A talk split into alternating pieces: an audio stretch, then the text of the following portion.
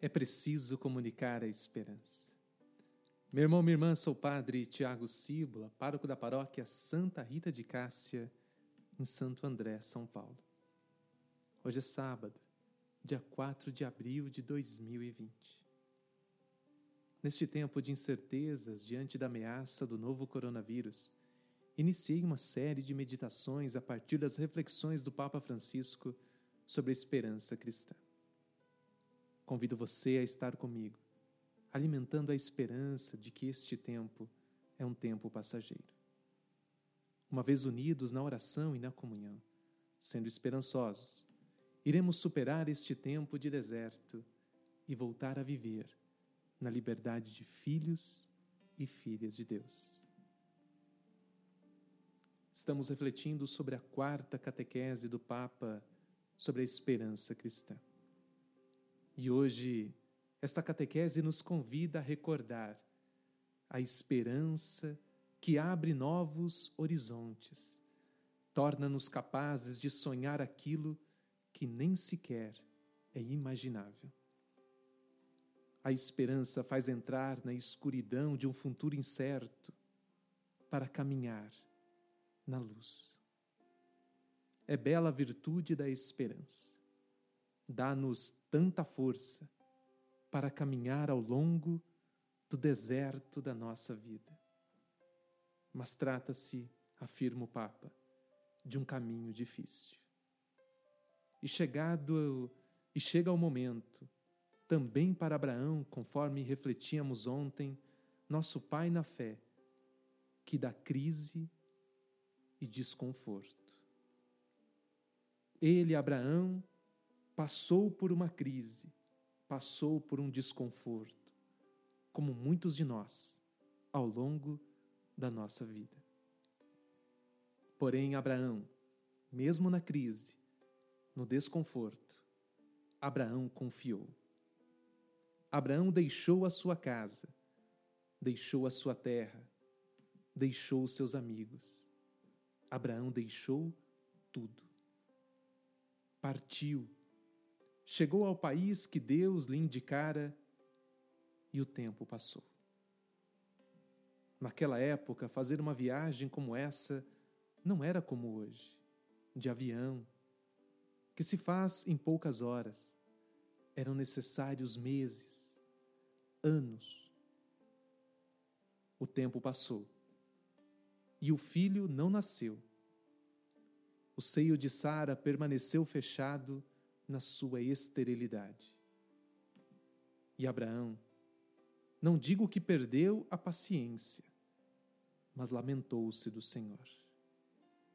Como muitos de nós, às vezes perdemos a paciência e nos lamentamos, murmuramos contra o Senhor. Assim aprendemos também isto do nosso pai Abraão. Lamentar-se com o Senhor é uma forma de rezar, afirma o Papa.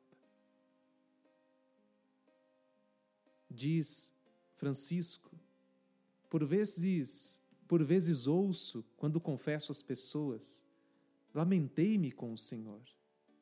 E eu respondo, diz o Papa, a sério?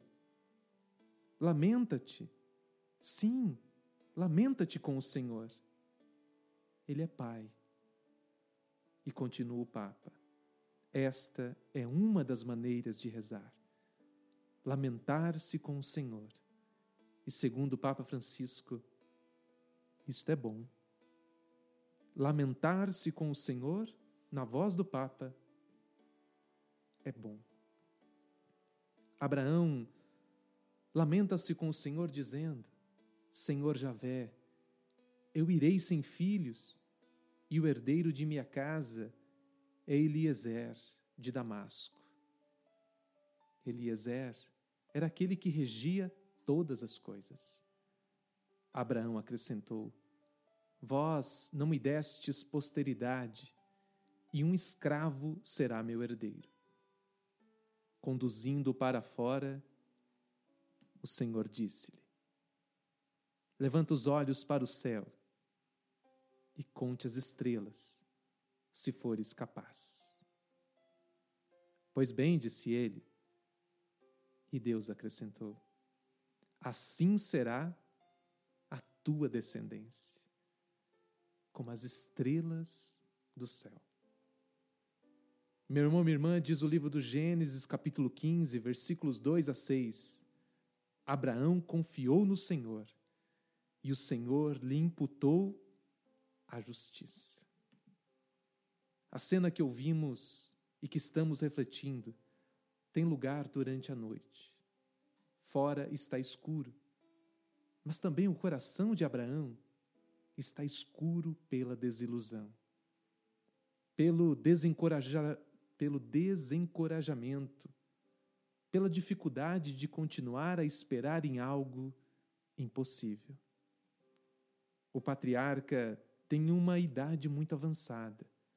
Parece não haver mais tempo para um filho, e será um servo que o substituirá, herdando tudo o que ele construiu. Hoje, eu e você podemos nos perguntar: Estou vivendo, como dizia São João da Cruz, a minha noite escura? Estou desiludido como Abraão? Onde está a minha fé neste tempo de deserto e de pandemia? Onde está a minha fé na proximidade da Semana Santa? Esta é a pergunta proposta para o dia de hoje, para refletirmos como um caminho espiritual mas também um caminho que se concretiza sempre em atitudes das nossas escolhas. Estejamos juntos. Força e coragem. Acredite. Confie no Senhor. Deixe a noite escura. Olhe para o céu. Encontre resposta em Deus. Aceite o caminho proposto pelo Senhor por mais difícil que ele pareça ou esteja sendo. Você não está sozinho. A igreja está com você. É preciso comunicar a esperança. Comuniquemos a esperança cristã. Que o Senhor te abençoe e te guarde. Em nome do Pai, do Filho e do Espírito Santo. Amém. Ajude-nos a evangelizar. Entre no grupo do Telegram e acompanhe-nos. O endereço está no link deste programa. Você pode encontrar este podcast em três plataformas: SoundCloud, Anchor e agora também no Spotify. Muito em breve vamos estar em outras plataformas como Apple, Google e outros agregadores de podcast. Tudo isso buscando levar a esperança ao maior número de pessoas. Chegamos à marca de mais de 200 pessoas ouvindo diariamente este programa. Divulgue este podcast e seja um promotor da esperança.